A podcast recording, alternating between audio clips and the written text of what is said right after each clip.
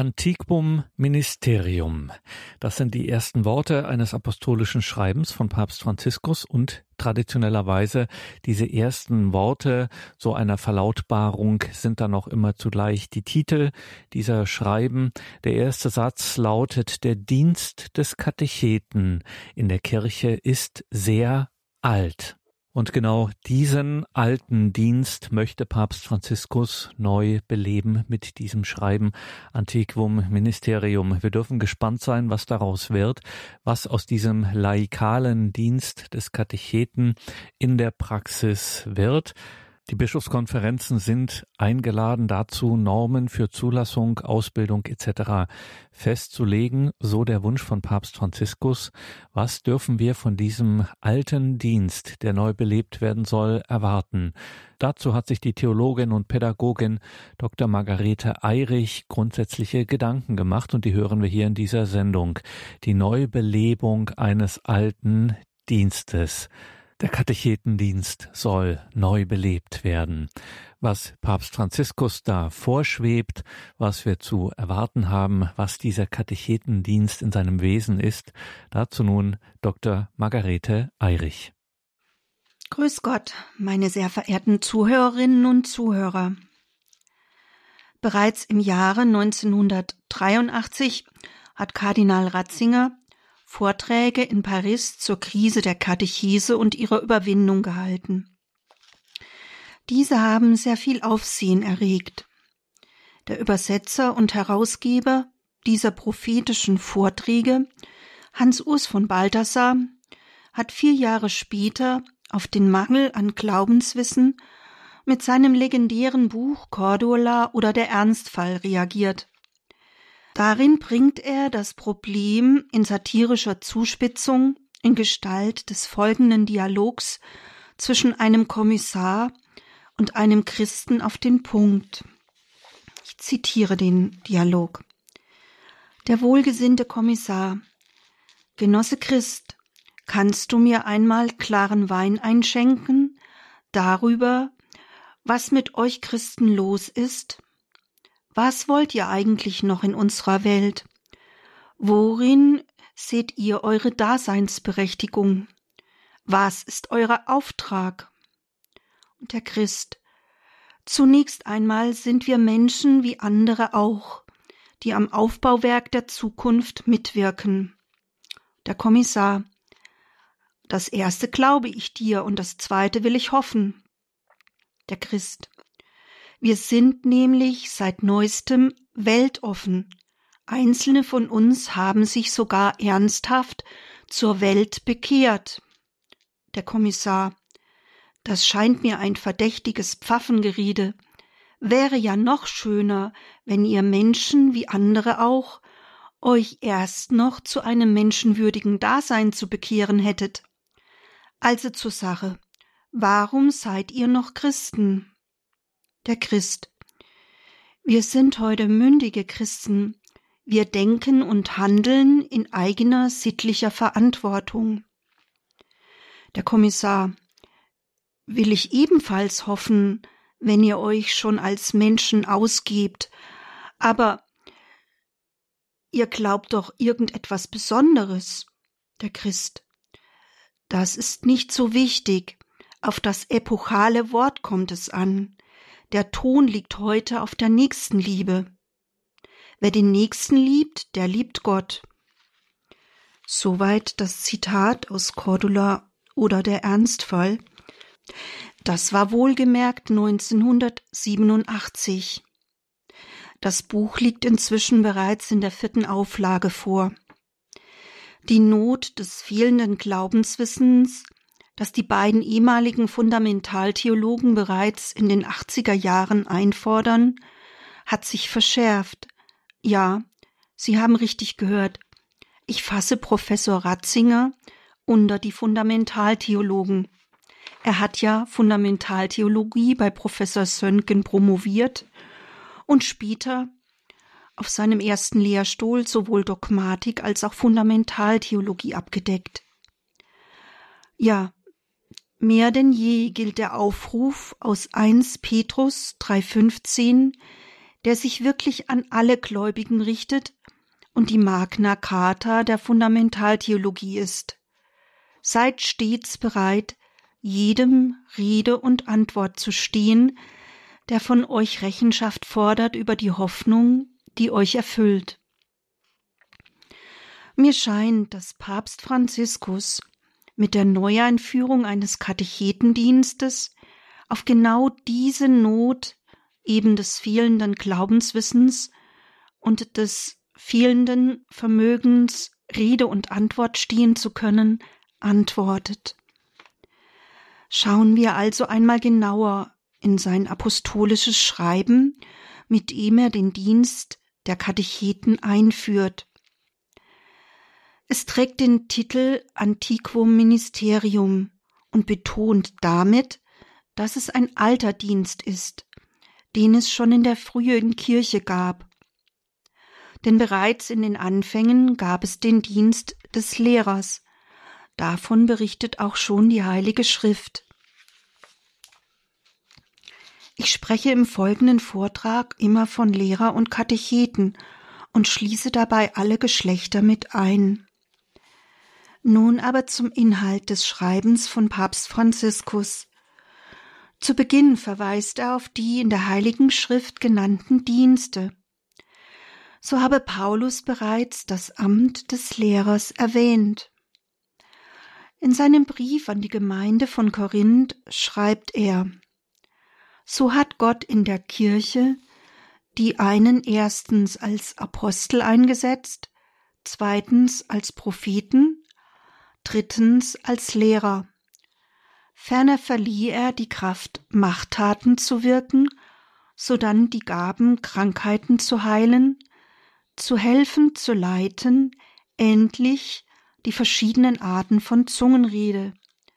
Sind etwa alle Apostel, alle Propheten, alle Lehrer, haben alle die Kraft, Machttaten zu wirken, besitzen alle die Gabe, Krankheiten zu heilen, reden alle in Zungen, können alle übersetzen, strebt aber nach den höheren Gnadengaben, dazu zeige ich euch einen überragenden Weg.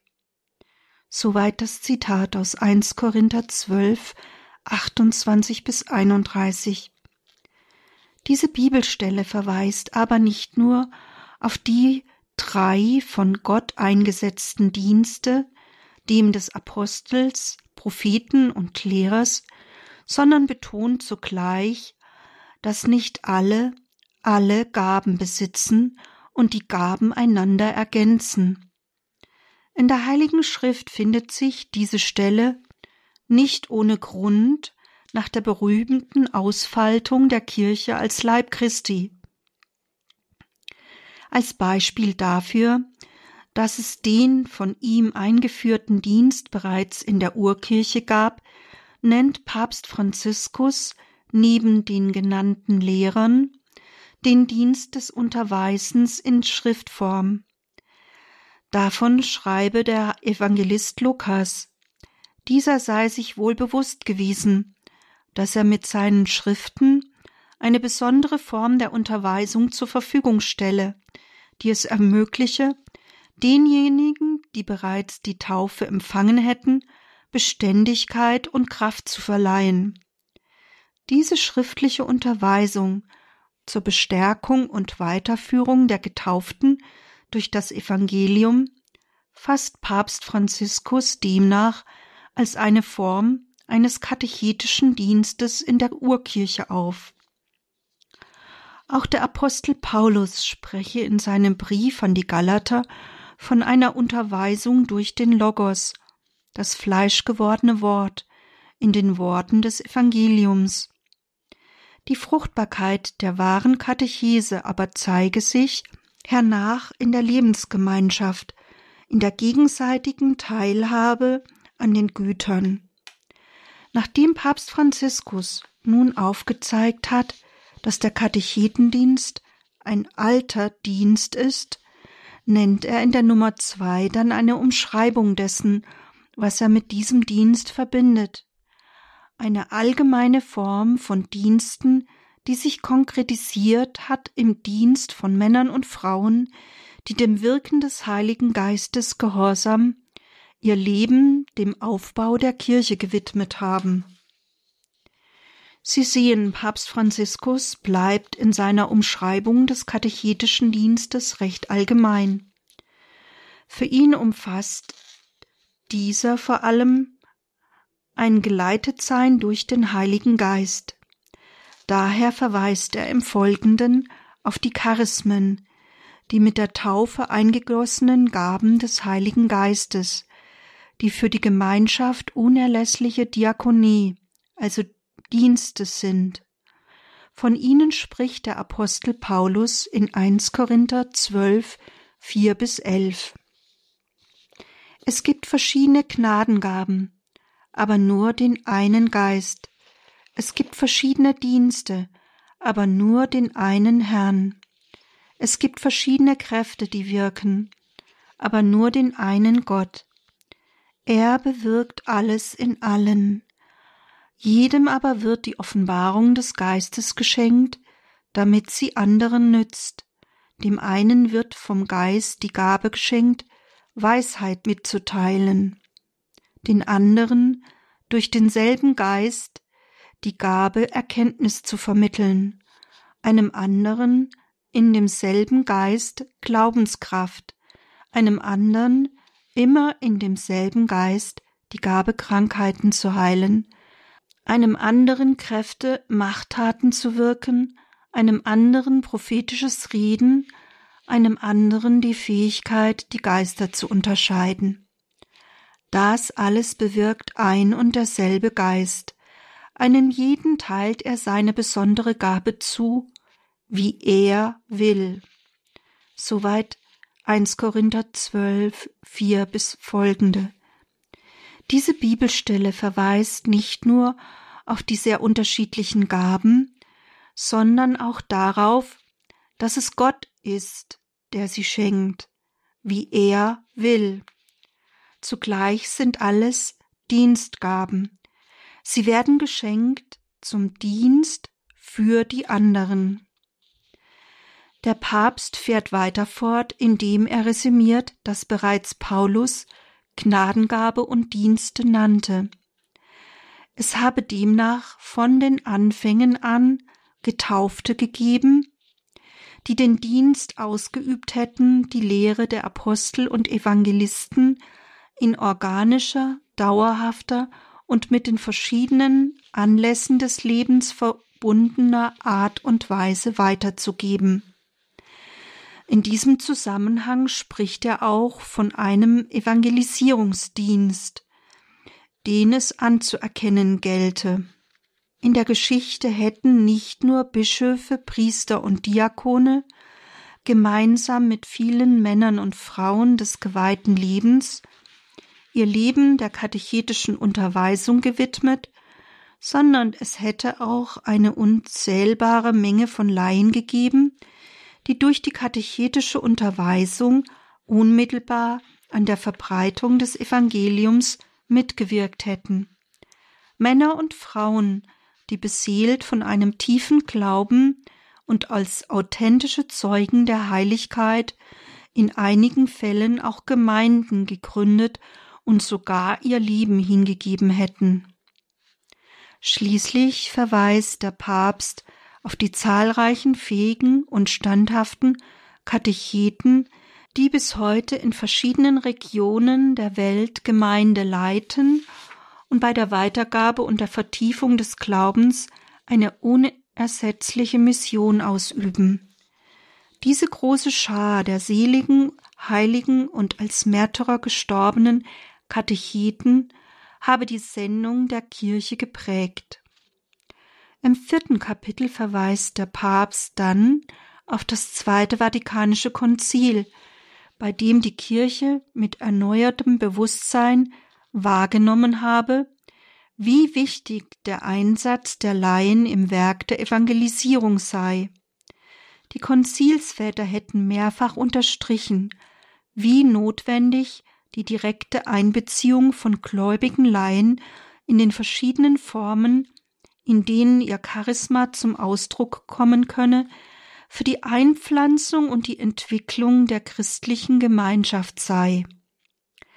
Auch der Schar der Katechisten, Männer wie Frauen, die so große Verdienste um das Werk der Heidenmission erworben hätten, wird gedacht. Die Würdigung ist fast etwas hymnisch, so als ob es einer Würdigung bedürfe. Sind nicht alle Gläubigen durch ihre Taufe gerufen, ihre Charismen in den Dienst am Reich Gottes zu stellen? Doch wird der Hintergrund klar, wenn man sieht, dass es sich um ein Zitat aus dem Missionsdekret des Zweiten Vatikanums handelt. Aus diesem Dekret ad gentes zitiert er die Nummer 17. Ich zitiere. Das Amt der Katechisten hat in unseren Tagen, da es für die Glaubensunterweisung solcher Massen und den Seelsorgedienst nur wenige Kleriker gibt, allergrößte Bedeutung. Ja, Sie haben richtig gehört.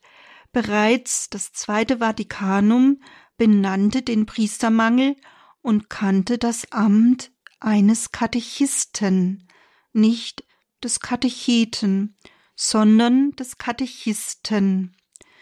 Dieses Amt findet sich in den Texten des Zweiten Vatikanums aber nur im Missionsdekret.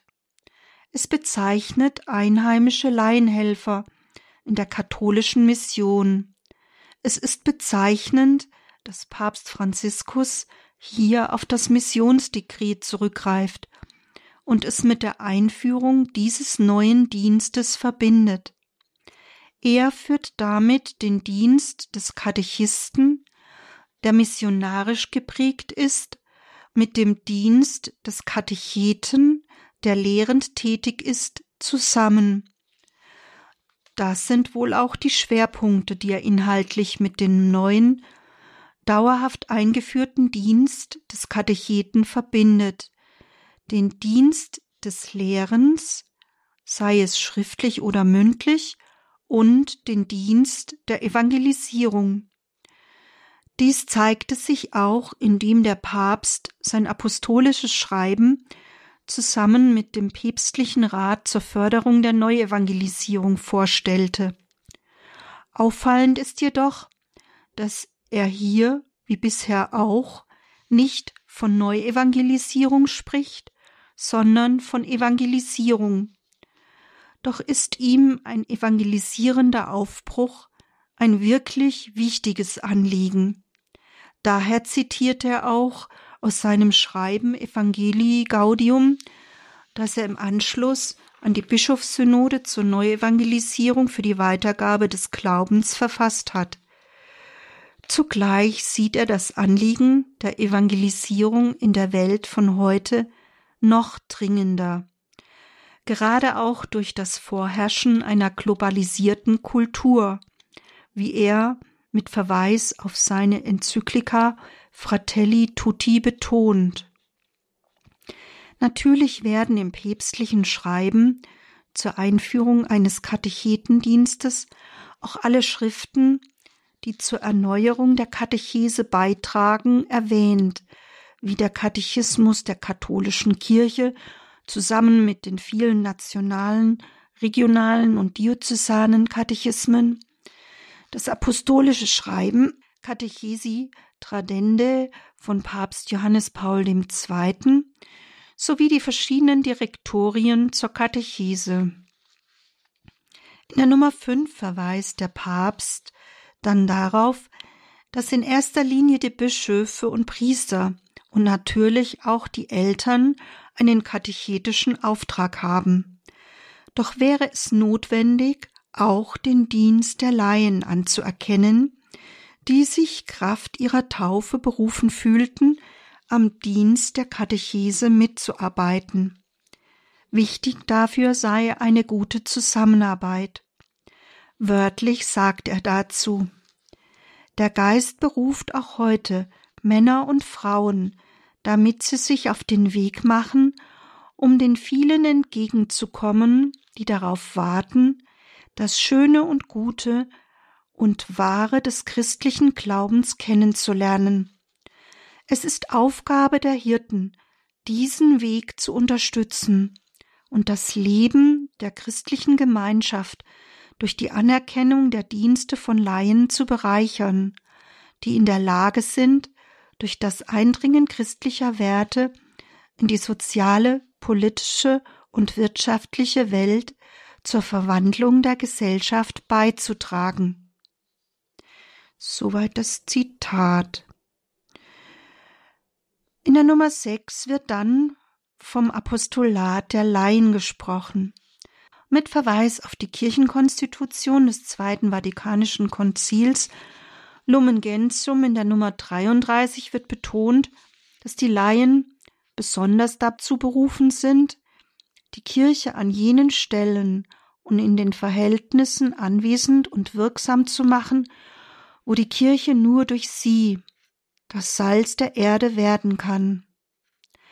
Es überrascht etwas, dass hier auf die Kirchenkonstitution und das Missionsdekret des Zweiten Vatikanums zurückgegriffen wird, nicht aber auf das Laienapostolatsdekret. Erneut scheint das Dekret zum Apostolat der Laien ein Schattendasein zu führen. Dabei ist die Berufung aller zum Apostolat in der Kirche eine so wesentliche Wende, die das Zweite Vatikanum einleitete, wohl aber bisher wenig aufgegriffen wurde. Alle sind durch ihre Taufe gesandt, Christi Botschaft zu lieben und weiterzugeben. Die beiden erwähnten Texte des Zweiten Vatikanums wurden wohl deswegen gewählt, um den inhaltlichen Schwerpunkt des Dienstes des Katecheten zu veranschaulichen. Er hat eine missionarische Ausrichtung und die Durchdringung der Welt mit der Botschaft Christi im Fokus. Dann folgt zur Abgrenzung von Apostolat und Katechese ein ganz entscheidender Abschnitt, der den Dienst als Einführung und zugleich Weiterführung im Glauben umreißt. Wörtlich heißt es, denn der Katechet ist in erster Linie berufen, seine Kompetenz im pastoralen Dienst der Glaubensvermittlung zum Ausdruck zu bringen, die sich in verschiedenen Etappen entwickelt, von der Erstverkündigung, die in das Kerigma einführt, über den Unterricht, der das Bewusstsein für das neue Leben in Christus wachsen lässt und insbesondere auf die Sakramente der christlichen Initiation vorbereitet, bis hin zur ständigen Weiterbildung, die jeden Getauften in die Lage versetzt, stets bereit zu sein, jedem Rede und Antwort zu stehen, der von euch Rechenschaft fordert über die Hoffnung, die euch erfüllt. 1 Petrus 3,15 Hier liest man die deutliche Handschrift von Erzbischof Rino Fisichella, dem Präsidenten des Päpstlichen Rates zur Förderung der Neuevangelisierung, dem ehemaligen Professor für Fundamentaltheologie, der hier die Magna Carta der Fundamentaltheologie zitiert. Seid stets bereit, jedem Rede und Antwort zu stehen, der von euch Rechenschaft fordert über die Hoffnung, die euch erfüllt. Das ist in der Tat der Erstauftrag der künftigen Katecheten, jeden gegenüber Rede und Antwort zu stehen, der nach der Hoffnung fragt, die uns Gläubige erfüllt. Es ist dies ein Auftrag, den jeder Gläubige mit der Taufe erhält, aber zugleich etwas, an dem es heute mehr denn je hapert. In der Nummer sieben wird schließlich auf die Einführung des Dienstes des Katecheten verwiesen, die bereits auf den heiligen Papst Paul VI. mit seinem apostolischen Schreiben Ministeria Quedam sowie später Evangelii Nunciandi zurückreiche. Dieser Papst habe bereits damals schon die Bischofskonferenzen dazu angeregt, weitere Dienstämter einzuführen, so eben neben dem des Lektors auch den des Katecheten. Dies erachte Papst Paul VI. als Anpassung an die Bedürfnisse der Kirche in treuer Kontinuität zu ihren Ursprüngen und als neue Form des Dienstes für eine erneuerte Pastoral. Dazu formulierte er in seinem apostolischen Schreiben zur Evangelisierung Evangelii Nunciandi in der Nummer 73. Ich zitiere Solche Ämter, die zwar neu in ihrer Erscheinungsform, aber doch sehr mit den Erfahrungen zusammenhängen, die die Kirche im Laufe ihrer Geschichte gemacht hat, zum Beispiel das Amt des Katecheten, sind alle wertvoll für die Einpflanzung, das Leben und Wachsen der Kirche für die ihr eigene Fähigkeit in ihrer Umgebung und bis hin zu den Fernstehenden auszustrahlen. Daraus folgert nun Papst Franziskus, dass die Übernahme eines laikalen Dienstes wie den des Katecheten den für jeden Getauften charakteristischen missionarischen Einsatz hervorhebt ich wiederhole noch einmal in eigenen Worten, der Laiendienst eines Katecheten verweist auf den für jeden Getauften charakteristischen Einsatz zur Evangelisierung. Zugleich mahnt Papst Franziskus aber auch davor, bei diesem Dienst nicht einer Klerikalisierung zu verfallen. In der Nummer 8 spricht Papst Franziskus schließlich davon, dass dieser Dienst starke Züge einer Art von Berufung aufweise, die daher auch eine Unterscheidung durch den Bischof erfordere und durch einen Beauftragungsritus in einen dauerhaften Dienst einführe. Der Ortsordinarius, sprich der Diözesanbischof, werde sich dabei an den erkannten pastoralischen Erfordernissen orientieren. Es handle sich um eine laikale Berufung, einen laikalen Dienst. Für diesen Dienst formuliert der Papst folgende Erfordernis. Es ist gut, wenn Männer und Frauen mit einem tiefen Glauben und menschlicher Reife zu diesem Katechitendienst berufen werden. Sie sollen am Leben der christlichen Gemeinde aktiv teilnehmen, die Menschen annehmen können großherzig und fähig zu geschwisterlicher Gemeinschaft sein. Sie sollen die gebührende biblische, theologische, pastorale und pädagogische Ausbildung erhalten und sie sollen bereits eine vorhergehende Erfahrung in der Katechese haben. Natürlich sollen sie gute und treue Mitarbeiter der Priester und Diakone sein. Weiter sollen sie bereit sein, ihren Dienst dort auszuüben, wo es notwendig ist, beseelt von wahrem apostolischen Eifer. Dies waren nun die Inhalte des Moto Proprio von Papst Franziskus.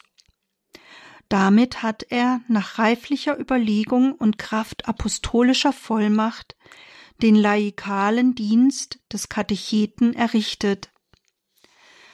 Wie aber wird nun der Dienst des Katecheten ganz konkret verstanden?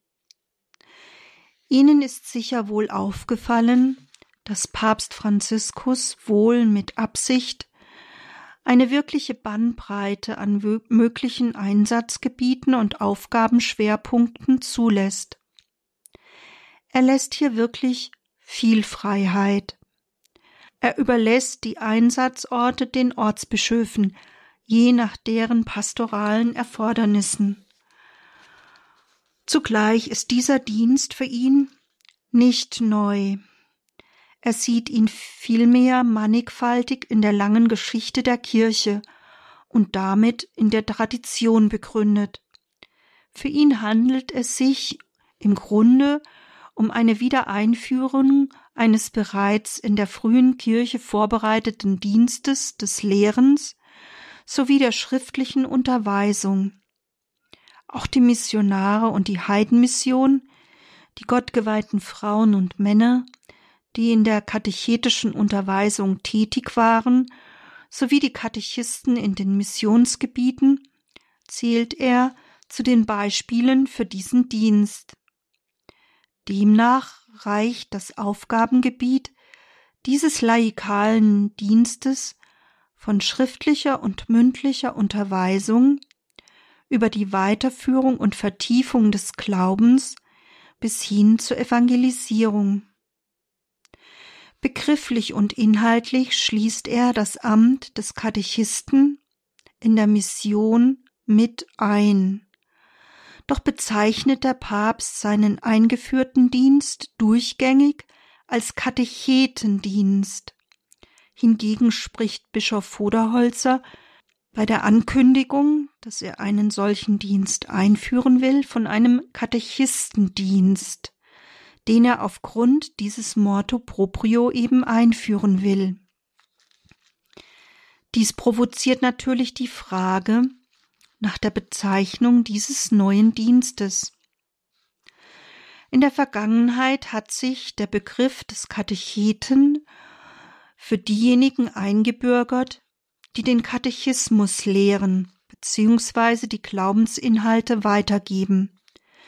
Daraus hat sich schließlich der hauptamtliche Dienst des Religionsunterrichtes entwickelt. Etwas weiter fasst das LTHK, also das Lexikon für Theologie und Kirche, Nummer drei seine Definition. Als Katecheten werden Frauen und Männer bezeichnet, die haupt- oder ehrenamtlich mit unterschiedlicher Qualifikation in der Vermittlung des Glaubens in Gemeinde und Schule engagiert sind. Heute ist dieser Begriff aber wenig gebräuchlich für den Religionsunterricht an den Schulen. Von Katechisten wird hingegen heute noch in den Missionsgebieten gesprochen. Dort leiten sie Gemeinden und übernehmen alle pastoralen Aufgaben, die ohne Weihe möglich sind. Das LTHK sieht, also das Lexikon für Theologie und Kirche in der Nummer drei, sieht sie in Nachfolge zu den Missionaren. Auch das Missionsdekret des Zweiten Vatikanischen Konzils Ad Gentes verwendet vornehmlich diesen Begriff, der sich auch in dieser auf die Mission bezogenen Weise im CIC, also dem kirchlichen Gesetzbuch, findet. Bei den Katechisten wird zudem von einem Amt gesprochen, wohl weil in den Missionen damit die Gemeindeleitung verbunden ist. Die Bezeichnung Amt ist jedoch im Zusammenhang mit dem Katechetendienst nicht gebräuchlich. Papst Franziskus schließt, wie bereits gesagt, beide Dienste in seiner Neueinführung mit ein. Er verwendet selbst aber vornehmlich den Begriff des Katecheten und spricht dabei von einem Dienst und nicht von einem Amt. Doch ungeachtet der Bezeichnung, wichtig ist doch vor allem, dass es bald zahlreiche Katecheten oder Katechisten in der Kirche geben wird. An einigen Stellen spricht Papst Franziskus von Anerkennung der Dienste von Laien. Das Wichtigste ist doch aber wirklich, dass diese Frauen und Männer mit einer kirchlichen Sendung ausgestattet werden. Das ist doch das Wesentliche. Sie werden mit einer kirchlichen Sendung ausgestattet. Es ist doch das Wichtigste, dass diese Glaubenserzieher, wie sie Johannes Paul II. einmal nennt, hineingenommen werden in die vollmächtige Sendung Christi. Mit ihrer Beauftragung werden sie in diese Sendung gestellt. Das ist doch eine ganz andere Fruchtbarkeit, wenn sie in diese Sendung hineingenommen werden.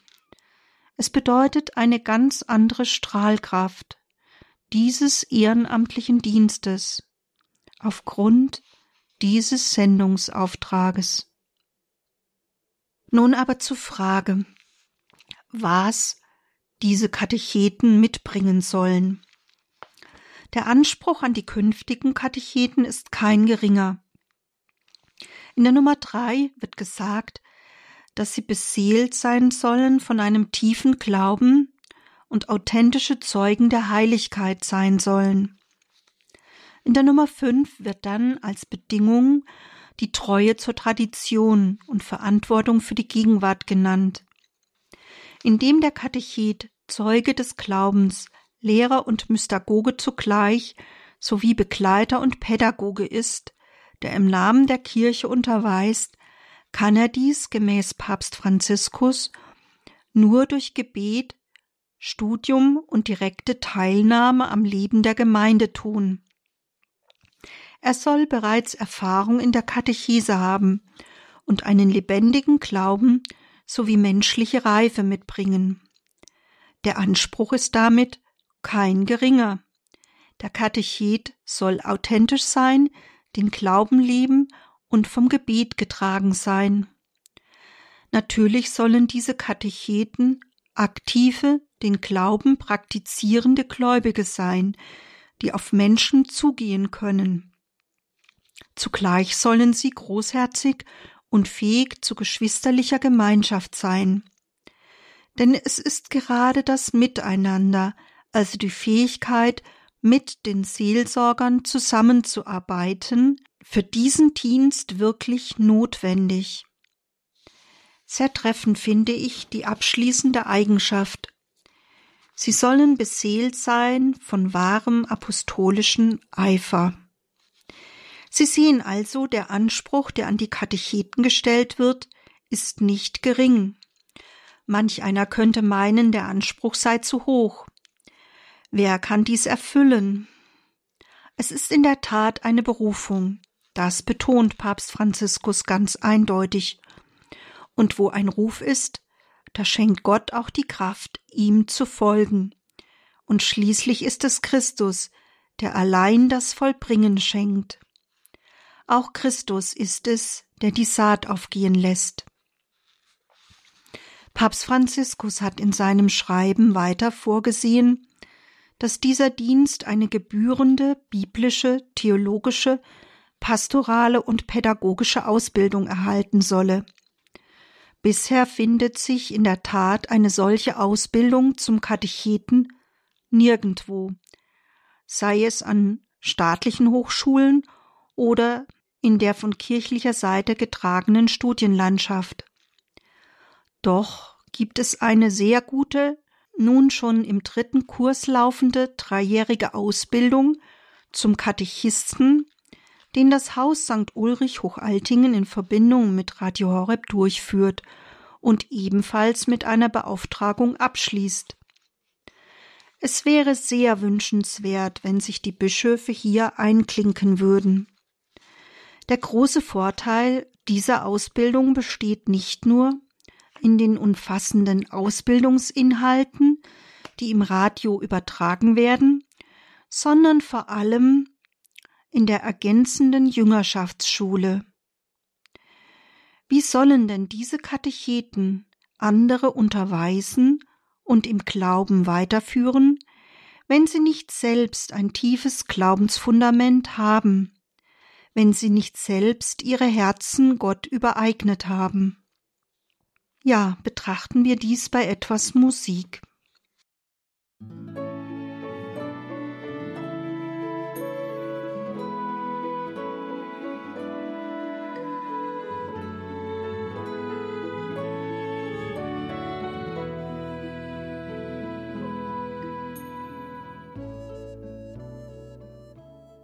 Es bleibt abzuwarten, wie dieses apostolische Schreiben in den Ortskirchen von den Bischöfen umgesetzt wird. Im Schreiben selbst findet sich der Auftrag an die Bischofskonferenzen, Zitat, den Dienst des Katecheten in die Praxis umzusetzen, indem sie den notwendigen Ausbildungsweg sowie Normen und Kriterien für den Zugang zu diesem Dienst festlegen. Das Schreiben kündigt weiter an, dass die Kongregation für den Gottesdienst und die Sakramentenordnung dazu ergänzend in Kürze den Ritus der Beauftragung für den laikalen Dienst des Katecheten veröffentlichen wird. Bezeichnend ist weiter, dass Papst Franziskus sich abschließend an die Hirten wendet und sie an die Mahnung der Konzilsväter erinnert, dass sie von Christus nicht bestellt sind, um die ganze Heilsmission der Kirche an der Welt allein auf sich zu nehmen, sondern dass es ihre vornehmliche Aufgabe ist, die Gläubigen so als Hirten zu führen und ihre Dienstleistungen und Charismen so zu prüfen, dass alle in ihrer Weise zum gemeinsamen Werk einmütig zusammenarbeiten. Diese Mahnung stammt aus der Kirchenkonstitution Lumen Gentium in der Nummer 30. Ich möchte sie nochmal wiederholen. Die Mahnung richtet sich an die Hirten, dass sie von Christus nicht bestellt sind, um die ganze Heilsmission der Kirche an der Welt allein auf sich zu nehmen, sondern dass es ihre vornehmliche Aufgabe ist, die Gläubigen so als Hirten zu führen und ihre Dienstleistungen und Charismen so zu prüfen, dass alle in ihrer Weise zum gemeinsamen Werk einmütig zusammenarbeiten. Ja, eben diese Mahnung stammt aus der Kirchenkonstitution Lumen Gentium in der Nummer 30. Das ist in der Tat ein ganz wesentlicher Punkt. Denn wirklich alle, Hirten wie Gläubigen, müssen zusammenarbeiten. Es geht hier nicht um eine Konkurrenz oder um ein Mehr oder weniger an Gaben, sondern um eine segensreiche Zusammenarbeit. Nur wenn alle Glieder mit ihren jeweiligen Gaben in Einheit zusammenarbeiten, kann dies ein fruchtbares Miteinander sein. Ich wiederhole noch einmal, nur wenn alle Glieder mit ihren jeweiligen Gaben in Einheit zusammenarbeiten, kann dies ein fruchtbares Miteinander sein. Alle sind dazu berufen, gemeinsam für das Reich Gottes zu arbeiten, mit oder ohne Amt, aber immer entsprechend ihrer Gaben. Mit dem dargelegten apostolischen Schreiben von Papst Franziskus hat dieser einen alten Dienst mit neuem Leben erfüllt und die Bischöfe darin bestärkt, einen ehrenamtlichen und wirklich wertvollen Dienst mit einer apostolischen Sendung auszustatten. Zu Beginn des Schreibens von Papst Franziskus wird das Bild vom Leib Christi verwendet. Das so notwendige Miteinander aller Glieder kann nicht oft genug betont werden. Keiner besitzt alle Gaben, und alle geben ihre Gaben einander und ergänzen sich gegenseitig. In der Heiligen Schrift findet sich dazu die berühmte Ausfaltung der Kirche als Leib Christi. Der Abschnitt das zwölfte Kapitel des ersten Korintherbriefes kann für das Miteinander in der Gemeinde nicht oft genug betrachtet werden. Daher zitiere ich nun 1 Korinther 12, 12 bis 27 in aller Ausführlichkeit. Denn wie der Leib eine Einheit ist, doch viele Glieder hat, alle Glieder des Leibes aber trotz ihrer Vielheit einen Leib bilden, so ist es auch mit Christus. Denn durch einen Geist sind wir alle durch die Taufe zu einem Leibe zusammengeschlossen worden. Juden oder Griechen, Sklaven oder Freie, alle mit einem Geist gedrängt. Auch der Leib besteht ja nicht aus einem einzigen Gliede, sondern aus vielen. Wenn der Fuß sagt, weil ich nicht Hand bin, gehöre ich nicht zum Leibe, so gehört er darum doch zum Leibe. Und wenn das Ohr sagt, weil ich kein Auge bin, gehöre ich nicht zum Leibe, so gehört es doch zum Leibe. Wenn der ganze Leib nur Auge wäre, wo bliebe da das Gehör? Wenn er ganz Gehör wäre, wo bliebe da der Geruchssinn? Nun aber hat Gott jedem einzelnen Gliede seine besondere Stelle am Leib angewiesen, wie es seinen Willen entsprach. So aber sind viele Glieder vorhanden, aber es besteht nur ein Leib. Das Auge kann nicht zur Hand sagen, ich habe dich nicht nötig, ebenso wenig der Kopf zu den Füßen, ich habe euch nicht nötig. Ganz im Gegenteil. Die scheinbar schwächsten Glieder des Leibes sind gerade notwendig, und denjenigen Körperteilen, die wir für weniger edel halten, erweisen wir besondere Ehre.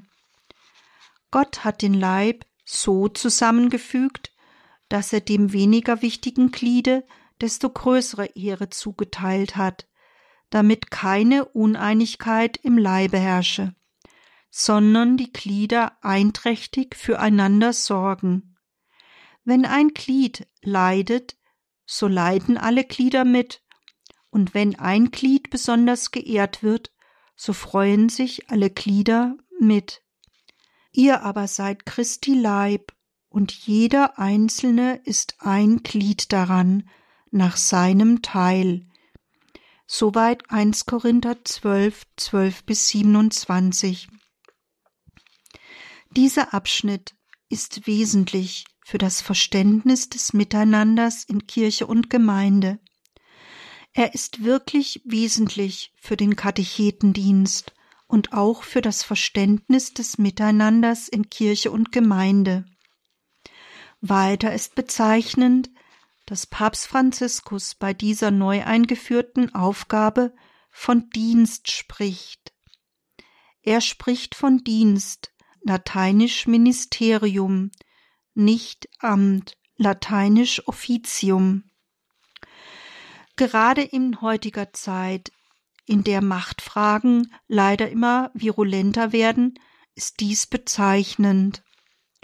Ich denke, es beschreibt auch den Unterschied, wie diese Aufgabe ausgeführt wird, als Dienst oder aufgrund eines Amtes. Dadurch wird ja die Fruchtbarkeit einer Tätigkeit grundgelegt, wenn sie als Dienst und für den Herrn aufgefasst wird. Dienst beinhaltet das Verb dienen. Es macht einen Unterschied, ob ich diene oder ein Amt ausführe. Es bleibt nun spannend, wie dieser Dienst von den Bischöfen umgesetzt wird. Nun ist es wichtig, diese Einführung mit Gebet zu begleiten. Denn ohne das Gebet kann nichts gelingen. Das ist die wichtigste Apostolatsform, wie der heilige Vinzenz Palotti betont. Und von ihm abgeleitet formuliere ich in meinen eigenen Worten mehr als der Einsatz und die Fähigkeit des Verkünders, also des Lehrers oder Katecheten, macht das Gebet, das verkündete Wort fruchtbar. Ohne das Gebet kann nichts gelingen. Und die Heilige Schrift lehrt uns in Lukas 10, 2, dass es das Gebet ist, das die Arbeiter für den Weinberg des Herrn gewinnt. Auch Jesu Abschiedsrede bei Johannes ist ein einziges Gebet, eine Bitte um Einheit an den Vater. Wie eindrücklich erbittet er doch, Vater, lass sie eins sein. Und in Markus 3,24 hören wir die eindringliche Mahnung, wenn ein Reich oder eine Gemeinschaft in sich uneinig sind, so kann und wird es oder sie keinen Bestand haben. Hier steht im griechischen Basileia, was meist mit Reich Gottes übersetzt wird. Wir können dies also auch ganz konkret auf unsere kirchliche Gemeinschaft übertragen. Wenn eine Pfarrei in sich selbst uneinig ist, so wird eine solche Pfarrei keinen Bestand haben und nicht fruchtbar sein oder wachsen. Im Johannesevangelium beschreibt Jesus in seinen Abschiedsreden das Prinzip und Wesen der Dreifaltigkeit als eine Einheit. Wie du, Vater, in mir bist und ich in dir bin, sollen auch sie in uns sein, damit die Welt glaubt, dass du mich gesandt hast. Der Vater ist ganz eins mit dem Sohn und ganz eins mit dem Geist, und so sollen wir auch ganz eins sein. Es ist das ganze Wesen der Dreifaltigkeit und auch das Wesen der Kirche Einheit. Daher muss es auch unser Wesen im kirchlichen Miteinander sein, eins zu sein. Erst wenn wir das Wesen Gottes haben, wenn wir die Einheit haben, kann durch die Einheit mit Gott der Heilige Geist fließen. Dann kann Gottes Gnade fließen. Was ist das doch für eine Belastung in einer Gemeinde, wenn Uneinigkeit herrscht? Umso wichtiger ist es auch, dass dieser Dienst des Katecheten nach Einheit strebt, innerhalb der Mitarbeiter im kirchlichen Bereich sowie innerhalb der Gemeinde. Darum dürfen wir den Herrn immer aufs Neue bitten. Herr, lass uns eins sein. Bitten wir den Heiligen Geist um diese Einheit, um diesen Frieden, den Frieden im Herzen jedes Einzelnen und die Einheit mit Christus und untereinander, die nur von Gott kommen kann und die in jeder heiligen Messe erneuert wird. So möchte ich schließen mit dem bekannten Gebet um Frieden des heiligen Franz von Assisi. Herr, mach mich zu einem Werkzeug deines Friedens, dass ich liebe, wo man hasst, dass ich verzeihe, wo man beleidigt, dass ich verbinde, wo Streit ist, dass ich die Wahrheit sage, wo Irrtum ist, dass ich Glauben bringe, wo Zweifel droht, dass ich Hoffnung wecke, wo Verzweiflung quält, dass ich Licht entzünde, wo Finsternis regiert, dass ich Freuden bringe, wo der Kummer wohnt.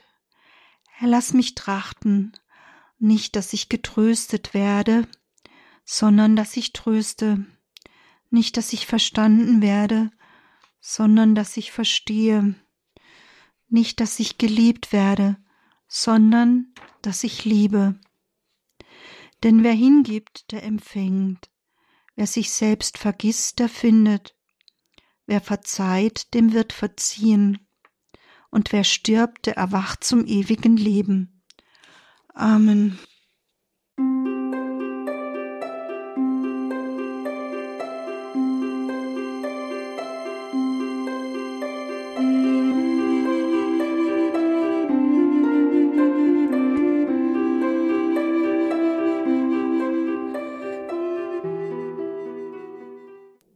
die Neubelebung eines alten Dienstes, des Katechetendienstes. Im Mai 2021 hat Papst Franziskus diesen Katechetendienst, diesen alten Dienst der Kirche mit neuem Leben erfüllt durch sein apostolisches Schreiben Antiquum Ministerium da wird also noch einiges auf uns zukommen. Wir müssen abwarten, wie die Bischofskonferenzen weltweit damit umgehen, wie sie hier Ausbildung, Sendung etc. in der Kirche implementieren. Dr. Margarete Eirich sprach über diese Neubelebung eines alten Dienstes durch Papst Franziskus.